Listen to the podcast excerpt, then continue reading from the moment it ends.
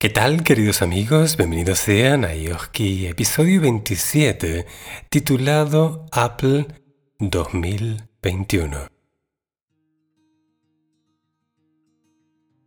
Les doy la bienvenida a este episodio tan particular donde volvemos a encontrarnos para intercambiar opiniones sobre lo que se viene en la empresa de la manzana mordida en este año tan particular. Hemos visto al 2020 como un año con ojos eh, críticos, con ojos incrédulos de frente a una realidad que mm, de alguna manera cambió todo, ¿verdad? Pero pareciera ser que este 2021, antes de darnos tiempo a opinar sobre lo que está sucediendo, eh, vaya mucho más rápido.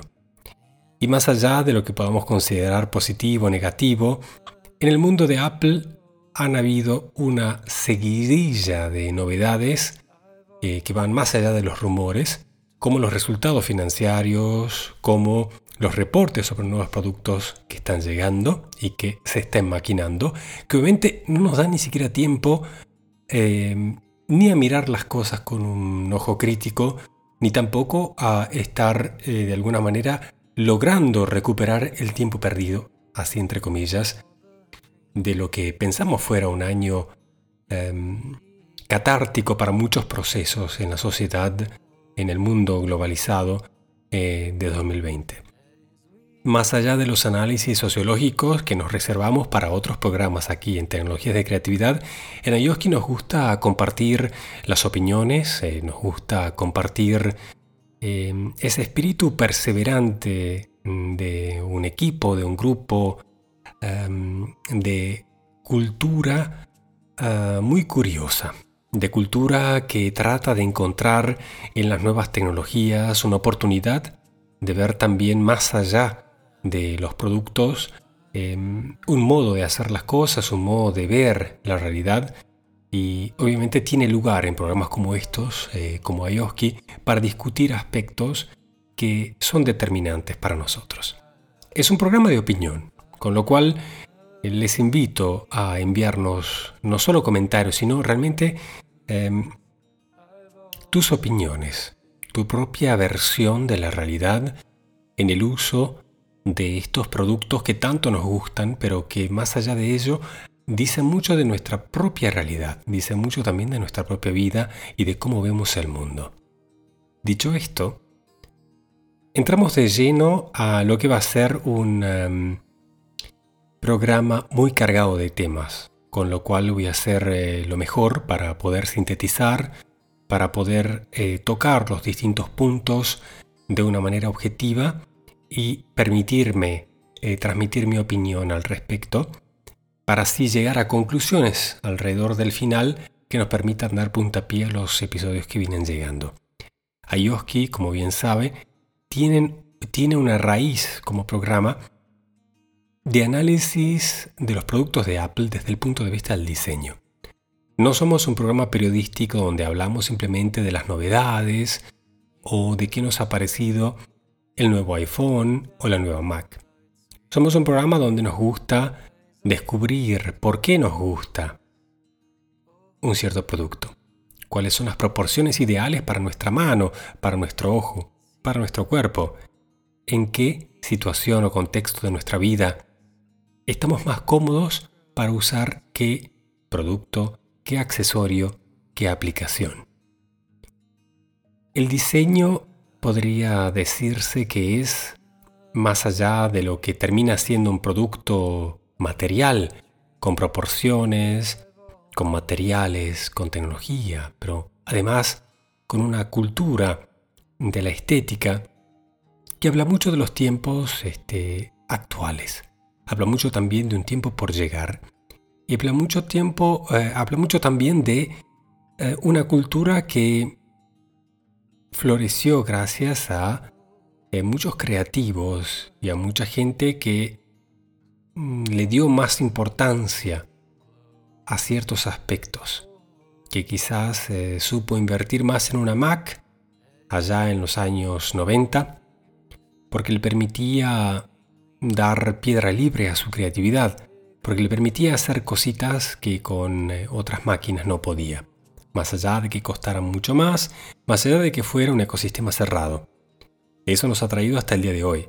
Algunos aciertos fortuitos a lo largo del camino han permitido obviamente una historia maravillosa, a la cual podemos mirar hacia atrás y contar una historia única, única de una empresa entre tantas que pasadas crisis y pasadas disrupciones de mercados, ha sabido no solo sobrevivir, sino convertirse en una de las potencias este, más importantes a nivel tecnológico en la actualidad. Si el 2020 fue catastrófal para este planeta, para esta empresa ha sido fantástico. No solo en récords de ventas y de ganancias, sino también en la introducción de nuevos productos en casi todas sus líneas. Allí donde hubiéramos pensado que un punto de vista infraestructural o logístico, el 2020 hubiera sido imposible. Bueno, allí Apple ha presentado no solo nuevos productos, sino también cambios de diseño, ha introducido nuevas tecnologías y ha introducido nuevos servicios que, después de pocos meses, han abierto hasta incluso nuevos mercados. De ello vamos a hablar un poquito más adelante, cuando contemos un poco de los eh, reportes de ganancias del 2020 y lo que eso significa de aquí hacia adelante. Como primer tema de hoy me gustaría charlar de los informes, reportes que desde el comienzo de año se han em, comentado, se han informado, se han discutido, se han analizado en internet y también en los medios este, bueno, escritos oficiales y por algunos personajes de la misma firma de Apple eh, sobre los nuevos productos que se vienen este año. Como sabemos, hemos cerrado el 2020 con la introducción de los primeros Macs con Apple Silicon, es decir, con el nuevo procesador de ARM em, titulados M1, que han dado lugar a que llegue a nuestras manos un nuevo MacBook Air y un nuevo MacBook Pro de 13 pulgadas, con una velocidad y unas capacidades nunca antes vistas en la historia de las computadoras personales. Esto era obviamente de esperar, pero una cosa es esperarlo y otra, vez, otra cosa es tenerlo en las manos, otra cosa es que se vuelva normal, que se vuelva rutina, la velocidad, la agilidad de un procesador de, esta, de este calibre, de este calibre y de esta nueva generación prácticamente de computadoras que dan que dan pie prácticamente a una revolución completa. ¿Qué quiere decir? No solo que Apple pasa a producir sus propios procesadores, sino que va a producir procesadores de otro tipo. Se desprende completamente, digamos, de la herencia de Intel y ahora no solo produciendo sus propios este, procesadores con todo lo que eso significa de poder integrar perfectamente el software y poder integrar perfectamente todo el hardware que va con eso, consigue una Mac muchísimo más rápida, consigue una Mac que va obviamente a permitir un software, va a permitir unas aplicaciones con unas prestaciones nunca antes vistas. También obviamente una integración con el resto de la familia del ecosistema que ya funciona en iOS que tiene ese sistema de procesadores. Lo que nos esperábamos obviamente es que, por ejemplo, Big Sur, que es el nuevo sistema operativo, hubiera integrado mucho más o mejor de alguna manera las aplicaciones que ya tenemos en el iPhone y en el iPad dentro de nuestra Mac con M1. Eso, si bien es posible, todavía no tiene esa fluidez que nos esperábamos. Sigue también teniendo Big Sur un montón de tejes y manejes aún no concluidos. Con lo cual, en cuanto a lo que respecta a software, muchos de los programadores, muchos de los analistas proponen que Apple este año más bien se dedique a estabilizar ese sistema operativo nuevo ¿no? Es el OS 11 finalmente. Hemos dejado atrás la familia del 10 para pasar al 11 que obviamente comienza con Apple Silicon en el M1 y que mm, a pesar de que permita una retrocompatibilidad con las aplicaciones que hubiéramos tenido en el sistema anterior, si una aplicación no está específicamente diseñada para Big Sur, tiene los días contados. ¿Por qué? Porque hay mucho de la arquitectura del sistema que viene a romper cómo las cosas funcionaban antes. Y no solo desde el punto de vista de que este procesador pueda o no ser compatible o pueda o no ser traducible respecto a las aplicaciones que estaban diseñadas para el sistema anterior, ¿no? el sistema Intel. Esto mm, tiene mucho más que eso. Una filosofía de computadora personal con un chip de ARM eh, producido por la propia casa, por la propia firma, que va a producir su propio software y sus propios servicios, como vamos a ver más adelante, propone una identidad, propone una filosofía de consumo basada sobre la privacidad, basada también sobre un cierto estándar, y esos son límites, digamos, artificiales, creados por el sistema para filtrar. De esta manera, aunque tengamos aplicaciones que puedan ser compatibles si no corresponden, digamos, a las normas de seguridad del nuevo sistema en Big Sur, no van a funcionar. Así hemos visto el final de muchas aplicaciones que nos han acompañado quizás a muchos de nosotros por más de una década. Podría dar muchísimos ejemplos de aplicaciones que hasta incluso muchos podcasters usan Em, la famosa empresa de Rogue Amoeba que hace aplicaciones de sonido para controlar por dónde entra el sonido del micrófono, por dónde sale tal música, tal sonido. Eh, bueno, ha estado varios meses desde el comienzo del año eh, sin funcionar. Recién la semana pasada han conseguido compatibilizar con Big Sur y que finalmente funciona. Pero esto es solo un ejemplo. Otro ejemplo podría ser eh, Call Recorder. Call Recorder, una aplicación amada por muchos este, podcasters que han sabido hacer interminables horas de entrevistas por Skype. Y Call Recorder ha sido siempre la aplicación perfecta porque ha tenido una integración, se podría decir, casi genética con Skype, con el cual uno podía grabar todas las eh, conversaciones que tenía por Skype y después perfectamente hacer podcast con eso.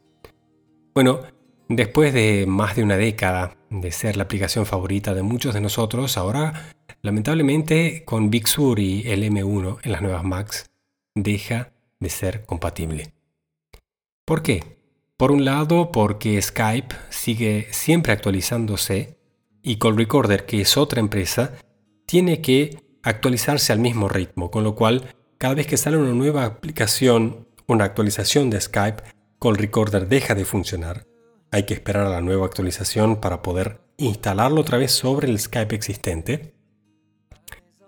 Esto era algo a lo que nos habíamos acostumbrado, pero llegado, digamos, este punto culmine eh, de estos nuevos procesadores con este nuevo sistema, con las nuevas normas de seguridad para instalar cositas que no están en el Apple Store, eh, Call Recorder ha decidido no seguir actualizando y este es su final. Podríamos decir, bueno, hay muchas otras aplicaciones que nos permiten grabar conferencias. Es verdad. Como también quizás esto marque el principio del fin para Skype. Hay muchas cosas que en este mundo pareciera ser cambian repentinamente y de pronto nos parecen viejas y nos parecen inadecuadas.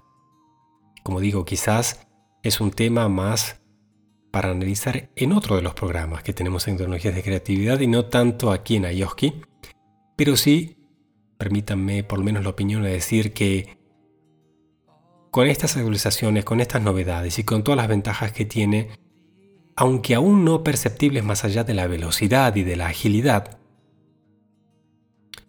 uno resiente, casi como un duelo, la partida de esas aplicaciones que nos han acompañado por tanto tiempo. Será un tiempo de renovación seguramente, pero una pena visto que no hemos visto aparecer muchas nuevas aplicaciones mucho más potentes e increíbles. simplemente nuevas aplicaciones que permiten lo mismo, simplemente en un nuevo sistema. Los nuevos informes para este 2021 hablan de un MacBook Air más finito. Un MacBook Air que finalmente sea un MacBook Air, como aquel que vimos presentado por Steve Jobs, aquella primera vez cuando sacó ese MacBook Air de un sobre, ¿no? De carta. Era increíble, era tan finito. Realmente el concepto de algo como, como una pluma, tan ligero como el aire, ¿no? El MacBook Air que tenemos hoy no es realmente es prácticamente un MacBook. El MacBook eh, que no está más y que quizás volvería ahora, ¿no? Pero bueno, mm, dicho está que se habla de un MacBook Air realmente más finito obviamente con esta nueva tecnología es posible, porque estos chips no ocupan nada y permiten obviamente que el resto pueda dedicarse prácticamente todo a la batería. Pero ello entra obviamente en una carcasa eh, mucho más eh, chatita y mucho más ligera realmente le daría un carácter al MacBook Air em, más único como categoría y no tan cercano a lo que es el eh, MacBook Pro. Se habla también del final del Touch Bar. Y con esto llegamos, se podría decir, a el perfecto retroceso. Apple había planteado desde hace un par de años ya nuevas tecnologías, así entre comillas, nuevos cambios o rediseños en sus eh, MacBooks, eh, MacBook Airs y MacBook Pros, que fueron el nuevo teclado, que fueron el Touch Bar, que fueron el final del MagSafe y todo se cargaba por USB-C. Y vimos el fracaso del teclado. Vimos cómo el touch bar casi no se usa. Y vimos este, paulatinamente ese retroceso a que le cambiaron el teclado otra vez, a que ahora el MagSafe vuelve a través del iPhone 12, 12 Pro eh, con un nuevo sistema, pero se empieza a hablar ahora de que podría volver al MacBook, al MacBook Pro, al MacBook Air, con eh, un sistema como el que teníamos antes, que es como un enchufe con imán, no sabemos mm, si va a ser em, dentro del mismo sistema del USB-C, o podríamos decir así entre paréntesis USB 4. Sobre esto me permito el comentario también. Desde la salida del USB-C y teniendo la misma forma que el Thunderbolt en la Mac, ha habido, digamos, este, mucha confusión. Uno veía la misma entrada, el mismo enchufe, así entre comillas, pero no sabía si ¿Es eh, solamente USB-C o también es Thunderbolt? ¿Y qué versión de Thunderbolt? Esto se ha ido estandarizando entre todas las empresas para finalmente salir el USB 4, que es el que teóricamente van a tener estas nuevas Macs, y que obviamente es compatible con Thunderbolt. Con lo cual, teniendo USB C 4, o en otras palabras, USB 4, va a hacer eso compatible con todo hacia atrás, es decir, USB-C y Thunderbolt. ¿Por qué es importante? Porque es importante saber si puede cargar, si puede transmitir datos y si puede transmitir datos a alta velocidad, no solo para mm, transmitir datos, sino también, por ejemplo, para conectar una cantidad considerable de monitores, a depender también obviamente de la capacidad gráfica que tenga la computadora. Esto en el caso de computadoras profesionales como las MacBook Pros, eh, como una Mac Pro, como un Mac Pro, eh, hasta incluso un Mac Mini. Es importante porque para los profesionales es interesante conectar dos o más monitores al mismo tiempo. Y ahí a saber si esto es USB-C, qué versión y si es compatible con Thunderbolt o no. Interesante que Apple en estas novedades y con la llegada del, um, se podría decir así, Apple Silicon, el Mac 1 o el M1 como primer procesador de nueva generación dentro del nuevo sistema de Big Sur OS 11, estamos viendo un retroceso a tecnologías que ya habían funcionado por muchos años, cuya innovación uh, no ha dado buenos resultados. Repito, el caso del teclado, el caso del Touch Bar, el caso del MagSafe, y podríamos enumerar un par de otras cositas, pero no vamos a ser demasiado críticos aquí, lo que queremos es emitir em, un poquito el reporte ¿no? de lo que se viene oficialmente discutiendo desde inicios de este año. estamos ya cuatro o cinco semanas que estos datos se vienen analizando y se viene obviamente estipulando cuándo podrían salir. ¿Cuándo podría salir un nuevo MacBook Air más finito con quizás la siguiente versión de procesador que podría ser un M1X? No creo que vaya a ser el M2. Y obviamente un nuevo mm, eh, MacBook Pro, quizás también con un M1X o un M2. Em, se espera un nuevo iMac con un M2. Se esperaría también un nuevo Mac Pro. La pregunta es si realmente va a sobrevivir el iMac Pro. Hemos tenido la línea ¿no? del MacBook, MacBook Air, MacBook Pro de 13, de 15. Hemos tenido el Mac Mini, hemos tenido el iMac de 21 pulgadas, de 27 pulgadas, hemos tenido el iMac Pro de 27 pulgadas y hemos tenido el Mac Pro. Ahora, cuando Apple dice voy a cambiar procesador, voy a pasar a RM, los voy a producir yo, este es el M1 y aquí está el nuevo MacBook Air, que tiene el mismo diseño del anterior, pero le hemos cambiado el procesador. Y aquí está el nuevo MacBook Pro de 13 pulgadas que tiene el mismo diseño del anterior, pero le hemos puesto el nuevo procesador. Bueno, eso ha sido para comenzar esta nueva era.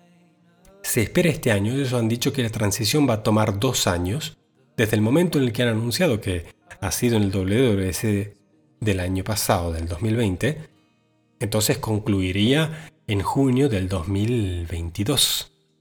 ¿Verdad? Tendríamos todavía aquí un año y medio. Pero todo pareciera apuntar a que Apple lo va a hacer mucho más rápido.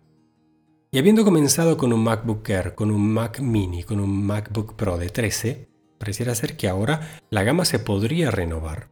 Un MacBook Air más chatito, un Mac mini hasta incluso más potente, pero sobre todo un MacBook Pro que podría pasar a ser de 14 pulgadas y eh, una nueva versión del de 16 pulgadas.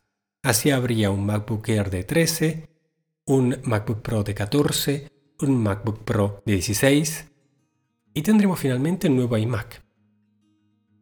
Nuevo iMac que podría completamente desplazar al iMac Pro. Ser simplemente un nuevo iMac de, 27 pulgadas con un rediseño, finalmente un nuevo diseño eh, y que integre nuevas tecnologías. Ahí mucha gente se pregunta, ¿finalmente llegará, por ejemplo, el Face ID, el reconocimiento de rostro en el iMac? Porque es obviamente el, si hay una, un Mac que necesita esa tecnología o que podría llevar esa tecnología, es el iMac.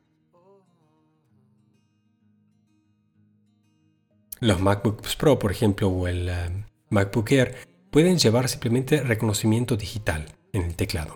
Pero el iMac sabemos no lleva teclado integrado.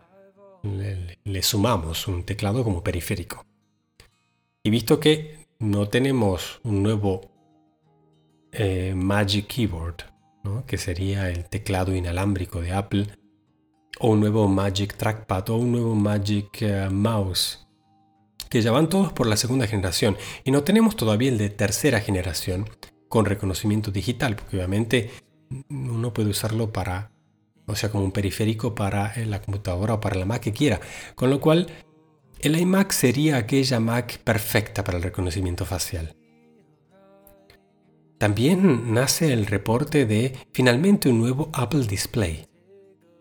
Tenemos el display eh, que vende Apple ahora que cuesta 6 mil dólares, que es el que acompaña si uno quiere al Mac Pro, todavía con procesador de Intel, pero que es súper potente y que es una inversión eh, más allá del coste de cualquier usuario normal, aficionado, fanático, lo que quiera, pero está fuera de esa gama del consumidor normal. Con lo cual, por, por varios años ya, por varios años ya, venimos todos esperando un nuevo display, un nuevo monitor de Apple de 27 pulgadas, eh, con las nuevas tecnologías, que pueda acoplarse a un MacBook Pro, a un MacBook Air, una Mac Mini, incluso un, Mac Pro pero, pero digamos de, bajo perfil, ¿no? No necesitamos un monitor de primera gama para, para producción gráfica, eh, con eh, reconocimiento de color verdadero y calibración y, y, etcétera, etcétera. No, queremos un monitor de Apple, eh, de, alto estándar, pero no de 6.000 dólares, sea de 1.000 dólares, como siempre lo fue. Pareciera ser que este año sería el año donde ese monitor llegaría o volvería. Y así vemos la gama completa de lo que una vez fue la gama de Apple y que funcionó muy bien y que por largo estar sin atención, porque toda la atención de Apple estaba en el iPhone, en el iPad, en todo en el mundo iOS. De pronto se hicieron rediseños que no han funcionado. Dejó de existir el, el monitor el Mac Pro que se sacó en ese entonces no funcionó, que fue el, cilindro. Las nuevas tecnologías que se introdujeron en los eh, MacBook Airs y MacBook Pros, incluso el mismo MacBook que sacaron de 12 pulgadas, no funcionó. Y llegó el nuevo teclado, llegó el Touch Bar, eh, mm, el MagSafe se fue. Entonces todas estas cositas que estaban y que funcionaban y que con los nuevos diseños de los últimos años no han funcionado y que han hecho parecer a la gama de la Mac olvidada, estaba prácticamente por morir. Con el regreso de la Mac en el 2020, con, con la transición a los nuevos procesadores y la idea de que vuelven estos diseños que sí han funcionado, nace obviamente eh, la, la idea de ver estas tecnologías de nuevo con un toque, un rediseño obviamente adecuado a los nuevos, este, nuevos equipos. Y nace la pregunta, ¿qué habrá de nuevo? Más allá de que vuelvan las cosas que ya funcionaban y se vayan las que no han funcionado. Interesante que podríamos decir, bueno, si va a haber un nuevo iMac con silicón, probablemente hay un nuevo Mac Pro, multicore, con una capacidad impresionante de RAM una capacidad impresionante de gráficos y que uno puede expandir eh, a alto nivel, casi a nivel de empresa o grupo de trabajo. Pero nace también la idea de que puede existir un Mac Pro Mini, es decir, que uno necesite alta potencia pero no necesite tener capacidad de expansión. No necesito seguir aumentando almacenamiento, RAM, gráfica y periféricos dentro de la misma carcasa eh, en el próximo año o en los próximos años eh, por una cantidad exorbitante de dinero. Con lo cual, en vez de comprar un Mac Pro por 6.000 dólares, sería muy interesante poder comprar un Mac Pro Mini por 3.000 o por 4.000 y tener una gran potencia, pero saber que uno no lo va a necesitar expandir o que no lo va a poder expandir dentro de la carcasa. Sí, obviamente lo puede expandir fuera de la carcasa. Pero no necesito una caja enorme pensada para poner una cantidad extra de cosas ahí adentro que mucha gente quizás no lo va a hacer. En el mundo de las PC este producto existe, este, las computadoras este, normales, este, así entre comillas, eh, pueden crearse, digamos, para los, por ejemplo, profesionales que juegan o de gráficos y qué sé yo, con torres enormes donde uno puede agregar placas y almacenamiento, ¿no? gráficos, etc. Y es una torre. Pero a veces cuando uno sabe que va a hacer un determinado tipo de trabajo y no necesita más, puede hasta incluso armarse una PC muy potente, pero dentro de una carcasa muy pequeña, una cajita pequeña que cabe hasta perfectamente debajo del monitor. Y funciona perfectamente y es de primera gama, simplemente uno sabe que no está creada para expandirla dentro de esa carcasa. Puede ponerle cosas afuera, puede enchufarle cosas desde afuera, no hay ningún problema, hasta incluso tarjetas gráficas, etc. Pero no puede ponerlo todo dentro de la caja. Y esa idea de la caja grande o de la caja pequeña, de la expandibilidad dentro de la caja o fuera de la caja, hacen una gran diferencia de precio. Y eso puede ser un mercado interesante para Mac, un concepto que experimentó hace más de una década y que no tuvo éxito, pero era, que era una muy buena idea con visión de futuro y que ahora puede también volver. Vemos cómo entonces en este 2021 parecieran resucitar ¿no? aspectos que han siempre caracterizado al ecosistema de la manzana mordida, sobre todo en, el área más fanática, eh, no digo más tradicionalista, pero sí más consciente de la cultura creativa, eh, de la cultura también de, de la curiosidad, de la cultura también de aquellos que aman un sistema operativo con grandes libertades y con gran potencia.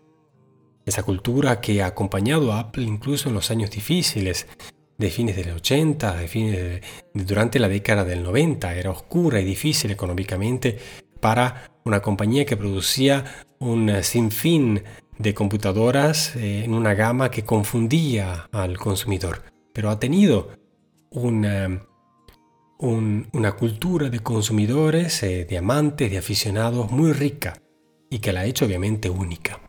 Con la llegada de Steve Jobs o con la vuelta de Steve Jobs y la llegada de los nuevos iMacs y toda una nueva estética y un nuevo diseño, eso tuvo una edad de oro, un resurgimiento espectacular. Esa energía obviamente permitió una remodelación del sistema operativo que ha durado más eh, de década y media y que ha dado lugar obviamente a la arquitectura de lo que hoy conocemos como iOS y todo lo que ha llegado con el iPod, con el iPhone, con el iPad y todo su ecosistema de periféricos y de servicios.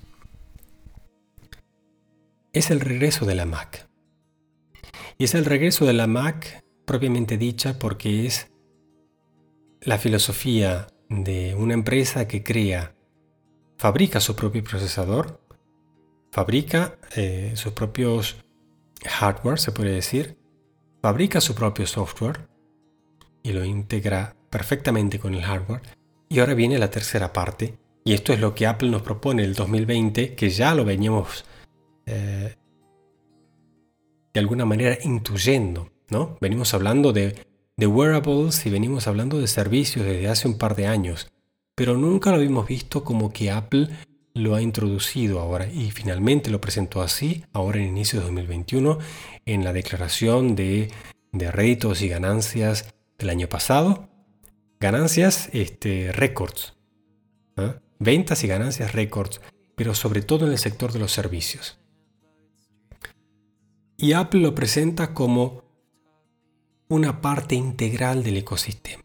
Es decir, ahora la empresa no solo fabrica su hardware y fabrica su software para que esté perfectamente integrado y funcione muy bien con el hardware, sino que también crea sus servicios para que sean parte integral de la experiencia de esos productos. Es decir, que uno tendría que comprarse una Mac o un iPhone o un iPad y en el momento en que lo enciende, tener el hardware en la mano, tener el software funcionando y poder consumir el servicio todo perfectamente integrado, sin problemas, fluido y de alta calidad. Eso es lo que Apple propone como ecosistema en el 2021 y usa como justificativo las ganancias y ventas récords, especialmente de servicios en el año pasado. Y nos deja todos en shock. Nos dejan todos en shock porque hemos dicho el 2020 hace un año difícil, donde en muchos aspectos la economía ha caído, donde muchas estructuras han dejado de funcionar y donde muchas empresas han tenido que replantearse el futuro. Pero especialmente en un contexto así tan difícil donde quizás la gente no fuera a gastar tanto quizás en un nuevo teléfono, una nueva computadora o nuevos servicios, en cambio realmente ha sido así.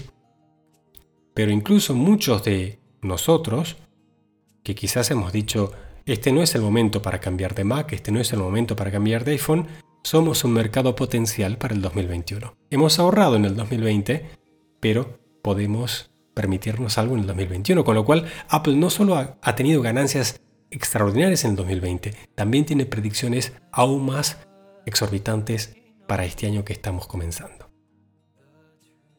A este punto me permito hacer una pequeña pausa y les doy la bienvenida a todos los nuevos miembros de Tecnologías Plus, a todos los nuevos sponsors, a todos los nuevos em, patrones de tecnologías de creatividad, es posible sumarse al equipo, sumarse a la comunidad, hacer un aporte personal a discreción, pasando por oskidaniel.com barra podcasting, elegir el programa que uno sigue, en este caso Ayoski, y en la pestaña superior hacer clic sobre Patrons. En Patrons puede hacer uno una más que encuesta es dar su opinión. mandar un reporte, qué es lo que uno querría que se haga más y qué es lo que uno querría que se haga menos. O quizás hacer algo nuevo.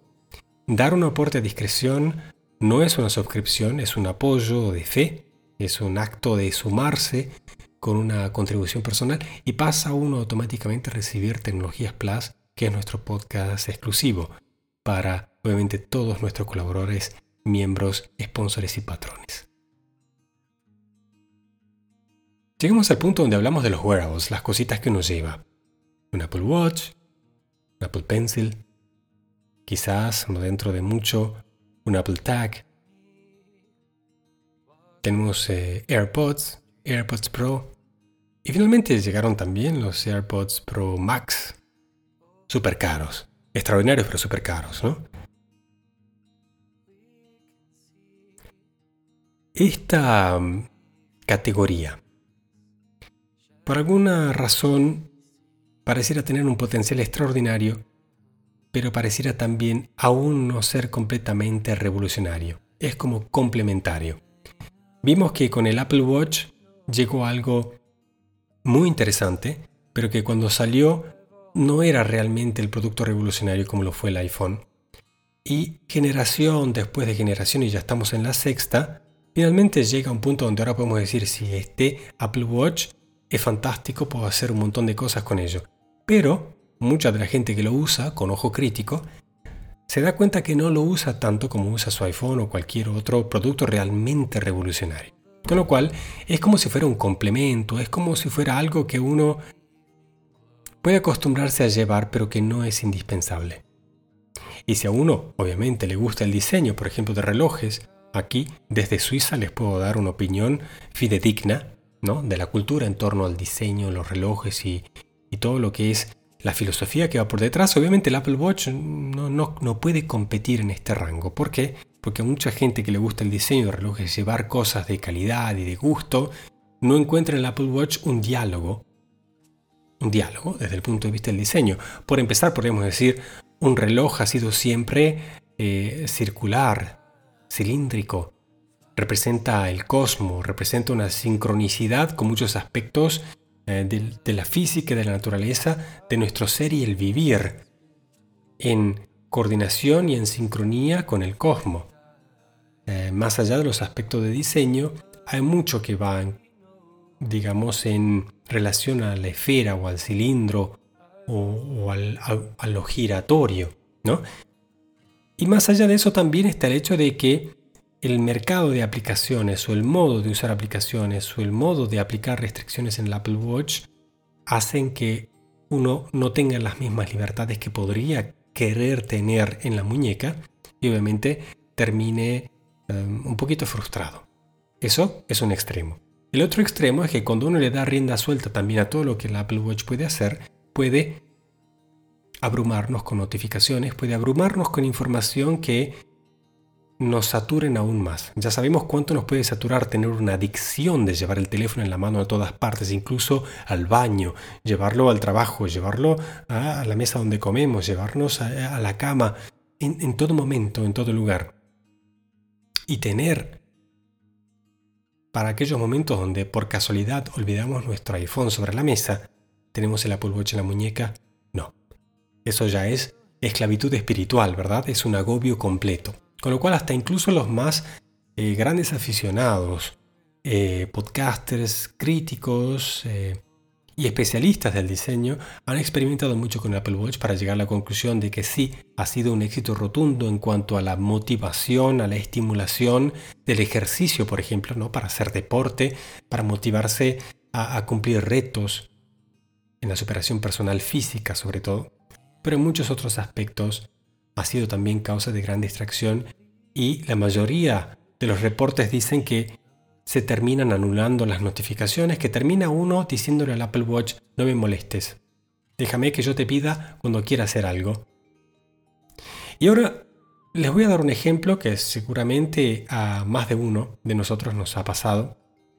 Y es el caso de tener em, un caso de estar dentro del jardín, ¿no? dentro del ecosistema de la manzana mordida en el 2020, por ejemplo, tener un Apple Watch, tener un iPhone, tener un iPad, tener un MacBook Pro tener un HomePod, que es el parlante inteligente de Apple, o un HomePod Mini, que es la nueva versión en pequeñito con una potencia extraordinaria, tener un Apple TV encendido en la televisión. ¿Y qué más podría tener uno, no? Un iPad. Ok, uno tiene todo el jardín completo. ¿Y qué pasa? Uno quiere pedirle a Siri, por ejemplo, que me diga la hora. ¿Cómo va a saber entonces Siri dónde responderme, dónde escucharme, en dónde responderme? ¿Qué dispositivo sabe? ¿Por dónde tiene que escuchar y por dónde tiene que responder? ¿Me va a escuchar el Apple Watch? ¿Me va a escuchar el iPhone? ¿Me va a escuchar el iPad? ¿Me va a escuchar el MacBook Pro? ¿Me va a escuchar el Apple TV? ¿Me va a escuchar el HomePod? ¿Cuál va a responder? Bueno, en muchas de las ocasiones este, varios dispositivos han escuchado y varios han respondido al mismo tiempo. Eh, a veces el equivocado y a veces, bueno, de manera hasta incluso vergonzosa. Con lo cual, como todo jardín, en todo ecosistema, cuando se aumenta la densidad, y aquí les voy a hablar como arquitecto. Si tenemos un ecosistema, por ejemplo, en un bosque donde hay una cantidad de animales que están en balance, están en equilibrio, porque el animal más grande se come el más pequeño, pero de así sigue la cadena, digamos, ¿no? Del ecosistema y las plantas tienen su equilibrio con la lluvia, con el sol, con el calor, con el frío, con la humedad, con los sedimentos minerales del suelo, con todo lo que corresponde a permitir una cierta vegetación y a un cierto grupo de animales conviviendo y sobreviviendo en armonía, en equilibrio y en expansión. Eso es lo que llamamos densidad y puede ser una cantidad de animales, una cantidad de vegetación para una cantidad de tiempo, superficie y en determinadas condiciones de agua y de temperatura. Cuando de pronto decimos, bueno, en este lugar vamos a instalar un hospital de 10.000 metros cuadrados que va a albergar 1.000 personas, este, 500 pacientes y el personal, no solo médico, sino también de servicios, administrativos y los visitantes y quizás este, los comerciantes farmacéuticos y el parque que va a torno y la actividad turística que se desarrolla a torno, el tráfico automotriz y la estación de servicio que ponemos, el kiosco, el restaurante, eh, la, la ruta, la electricidad, el agua y eso genera calor, eso consume eso hace que esos humanos necesiten comer y que se transporte alimento.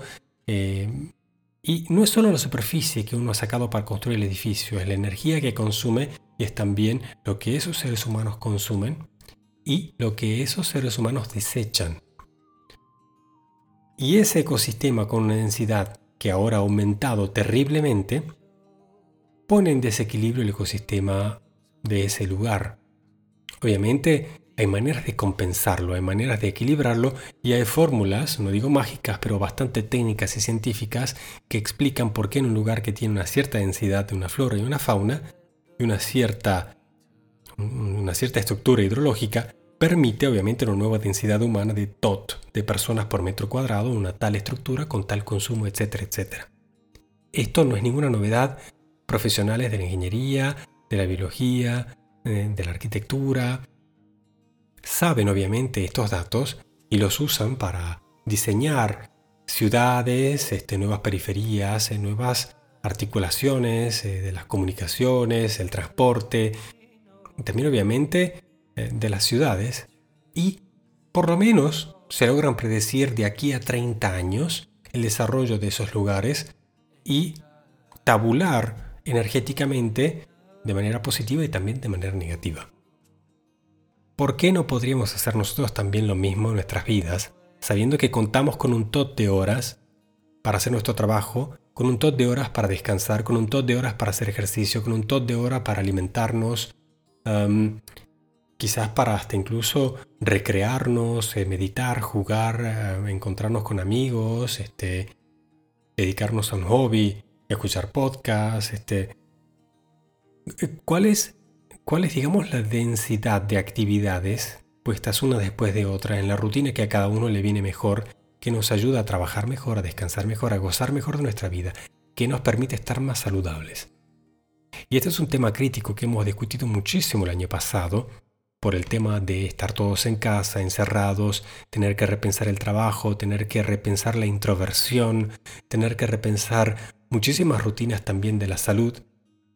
Pero ahora, entrado en un nuevo año donde pensábamos que esto ya había pasado, pero el 2021 se presenta no doblemente, sino triplemente más este, desafiante que el anterior, ya no nos queda casi ganas de discutirlo, ni de pensarlo, ni siquiera de hacernos drama. Estamos eh, casi con un espíritu muy práctico, tratando de ser objetivos.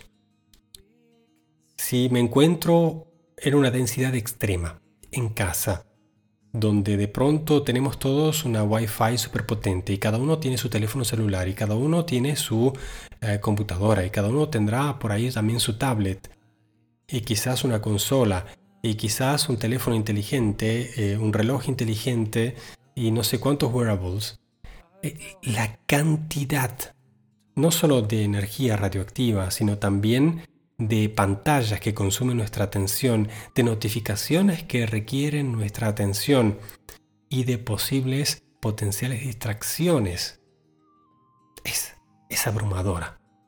Podremos llegar a decir, ¿quién nos ha pedido jamás que nos metamos en, una condición tan hostil para nuestra supervivencia? Es una pregunta de eh, lógica densidad. ¿Cuánto necesito yo que un dispositivo mío me pida atención, que es lo que yo quiero ver en una pantalla. Quiero que me relaje, quiero que me canse, quiero que me capture, quiero que mm, me permita tener un momento para mí mismo. Y ahí es donde yo creo que Apple ha empezado a girar la rueda al revés, a recuperar tecnologías que ya habían funcionado, a sacar distractores de en medio como el touch bar por ejemplo, empezar a repensar los wearables, ahí donde si yo le pongo más cositas al Apple Watch, no es que mucha más gente lo va a comprar. Sí es importante que la nueva versión siempre traiga algo nuevo, pero es importante también descubrir qué es lo que el hombre actual necesita. Hemos visto, por ejemplo, en el caso de eh, los rubros de mayor crecimiento de Apple han sido los servicios. Y eso nos dice, nos dice mucho. Con lo cual, el, kit de la cuestión no va a estar tanto en el hardware, que ya es súper potente y que se viene aún mejor.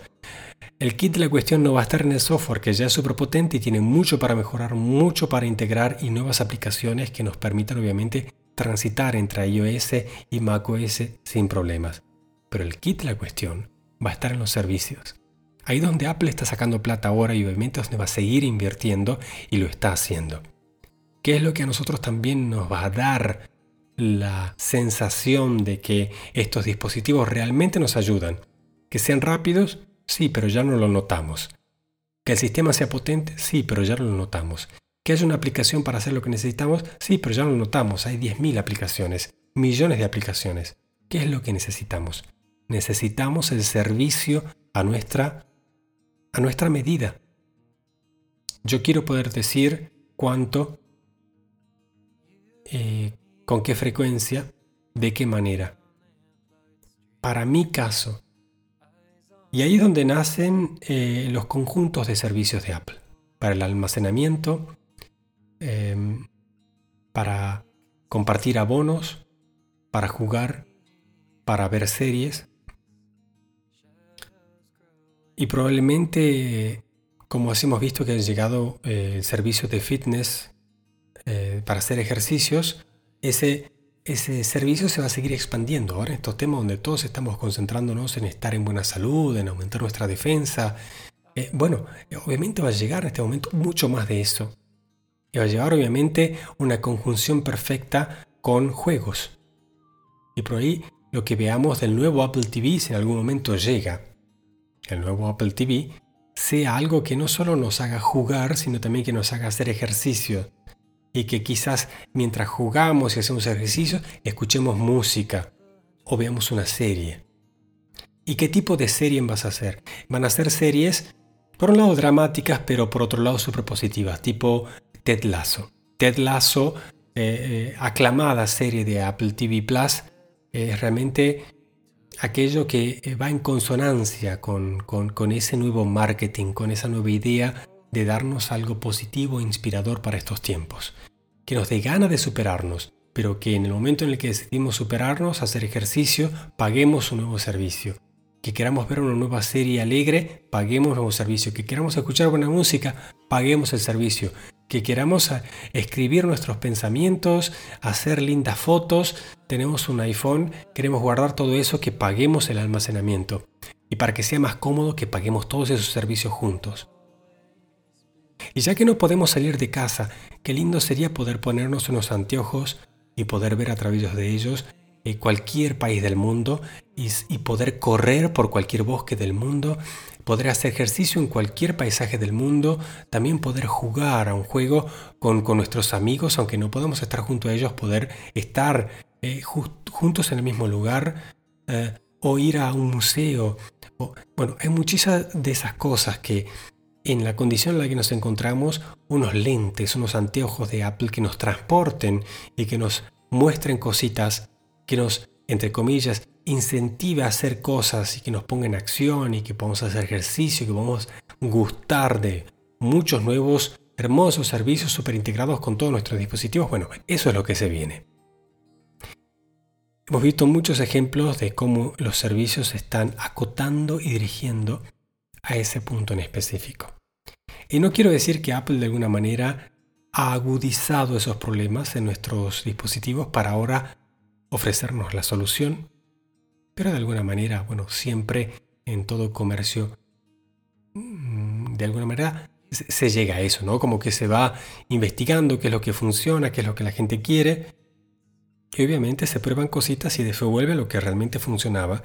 Y ahora una condición como la que está el mundo, obviamente Apple tiene una gran ventaja para dentro del ecosistema ofrecernos todo, todo lo que necesitamos o podamos necesitar. Mirando al 2021, obviamente, es un año donde la comunicación va a ser fundamental. Y no solo por eh, lo que vayamos a querer em, hacer con nuestros dispositivos, cada uno tiene su trabajo y sus gustos, pero donde el tema eh, va a ser central en la política, va a ser central en la cultura, en la educación, en la economía y obviamente en las familias y en los amigos. O sea, estamos hablando prácticamente de todos los puntos cruciales de la sociedad porque no es un fenómeno que se ha visto solamente, digamos, por los conflictos políticos eh, que, quizás se, desencadenan en lo que podemos llamar así el primer mundo o lo que pueda pasar en los Estados Unidos de América entre un político eh, y sus seguidores y el resto. Aunque uno lleve un título de democrático y el otro más de conservador o republicano, la disyuntiva de estos conceptos que no son nuevos para la humanidad, ya se han visto repetidos en la historia, eh, llevan obviamente un conflicto por la libertad de expresión, llevan un conflicto también de que no hay criterios establecidos comunes sobre los cuales se puedan basar las discusiones y las plataformas de comunicación y aquí hay obviamente um, un, momento clave donde eso se une con un momento de pandemia, con un momento de muchas restricciones y de muchos sacrificios por gran parte del mundo. La comunicación va a ser obviamente el canal o el tema más transitado, donde más vamos a prestar atención qué es lo que decimos, qué es lo que escuchamos, qué es lo que hacemos y cómo se ve y cómo se interpreta. Con lo cual, una redefinición del espacio social digital, una redefinición del espacio social lúdico de los juegos, también de los datos. Claro que voy a querer consumir una serie, pero no voy a querer que se sepa qué serie estoy viendo y por qué. No digo porque no quiero que se sepa, sino porque ahora implica muchas cosas. Si veo tal programa que tiene tal ideología, o veo tal otro. Y llegamos a un punto donde abrimos las puertas a una gran discusión y que tiene mucho que ver, mucho, mucho que ver con la tecnología y tiene mucho, mucho que ver con la tecnología de consumo y tiene mucho, mucho que ver con los creativos. Y obviamente aquí en Ayoski tenemos opiniones y somos perseverantes respecto a lo que nos gusta y lo que nos gusta probar. No tenemos ningún problema con equivocarnos, pero sí queremos poder decir lo que pensamos. Con lo cual, les insto a que nos envíen su opinión. Ya hemos pasado la era de los comentarios. Ya hemos pasado la era de buscar seguidores. Queremos un, intercambio, queremos una opinión, queremos em, tener certezas de que vamos a seguir teniendo un espacio para intercambiar lo que pensamos. Y en este sentido, cierro este IOK 27, que ya se adentra en un 2021 intensamente lleno de temas. Y así, antes de despedirme mirando hacia atrás, decimos, no solamente ha sido un año espectacular el 2020 para el mundo de Apple, sino que incluso siendo un año donde la logística y la economía y la sociedad y la política y casi todos los aspectos jugaban en contra, no solo ha vendido más, sino que ha presentado nuevos productos y nuevas tecnologías y nuevos software en cada uno de sus rubros más importantes. Casi como si hubiéramos dicho al comienzo del 2020, ok, en este año va a pasar esto, y sin embargo Apple va a presentar toda una nueva gama de iPhone. Cuando decimos toda una nueva gama de iPhone, decimos cinco nuevos teléfonos, todos con nuevos diseños. El iPhone SE, el iPhone 12 mini, el iPhone 12, el iPhone 12 Pro y el iPhone 12 Pro Max. Cinco nuevos teléfonos todos con nuevos diseños. Presentados, fabricados y vendidos y entregados en la mano de millones de consumidores en el 2020. En un año donde incluso mandar una carta por correo ha sido muy difícil. No solo eso, ha presentado nuevos AirPods Pro, nuevos, eh, nuevos AirPods Pro Max, ha presentado nuevos servicios, ha presentado series ganadoras, ha presentado récords de ventas en todo lo que es el sistema de iOS y wearables y servicios. Pero como si eso fuera poco, ha hecho toda su conferencia de desarrolladores completamente virtual y ha presentado todas sus keynotes, y no solamente una o dos como solía hacer, sino tres, todas completamente virtuales ha anunciado que iba a cambiar toda su plataforma de Mac, que iba a renovar la Mac y la que las iba a cambiar a un nuevo procesador fabricado por sí mismo, cosa que no hacía desde hace más de dos décadas. Y que lo iba a hacer este año y que tan solo en 24 meses iba a cambiar toda la gama. Y no solamente lo ha dicho, sino que un par de meses después ha presentado no solo una, no solo dos, sino tres nuevas Macs con nuevos procesadores y nuevo sistema operativo, que no era solo una nueva versión, sino un sistema operativo completamente nuevo, que cambiaba de generación y que, que hablaba prácticamente un lenguaje completamente nuevo. No solo que lo ha presentado, sino que lo ha presentado con éxito y los reportes han sido desde el día 1 extraordinarios en velocidad, en agilidad y obviamente en productividad en estas nuevas Macs. MacBook Air, Mac Mini, MacBook Pro. Realmente no hubiéramos podido pedir más a una empresa que ha confrontado un año realmente durísimo y que prácticamente casi hasta con vergüenza, con pudor, ha tenido que decir hemos tenido récords de venta, récords de ganancia. Y como si esto fuera poco, vamos a tomar una cantidad impresionante de deuda porque nos viene mucho más conveniente tener deuda, es mucho más eh, conveniente deuda barata en estos tiempos. Eh, que se amortiza fácilmente por la cantidad de ahorros que tenemos, la cantidad de cash que tenemos y la cantidad de impuestos que nos ahorramos en los Estados Unidos. Estos son temas que podríamos estar charlando por, por mucho tiempo, pero aquí en IOSKI no hacemos análisis financiero ni económico, damos una opinión de por qué todos estos aspectos tienen un gran impacto sobre el diseño de los dispositivos que al final llegan a nuestra mano, en nuestro bolsillo y en nuestra sobremesa. El 2021 yo apuesto por algo no solamente igual o mejor, sino casi el doble o el triple de lo que hemos visto en el 2020. Y que esto no nos agarre desprevenidos porque el mundo no solamente sigue girando, sino que pareciera que gira más rápido, pero es que está mucho más conectado, está mucho más tenso y está obviamente también mucho más dispuesto a nuevas cositas. Mandanos tu opinión. Esto es IOSKI, Tecnologías de Creatividad. Gracias por escuchar, gracias por estar Volveremos muy pronto en la continuación de este discurso que ya, que ya empieza a tomar temperatura y obviamente nos mantiene entretenidos en este 2021. Chao, chao.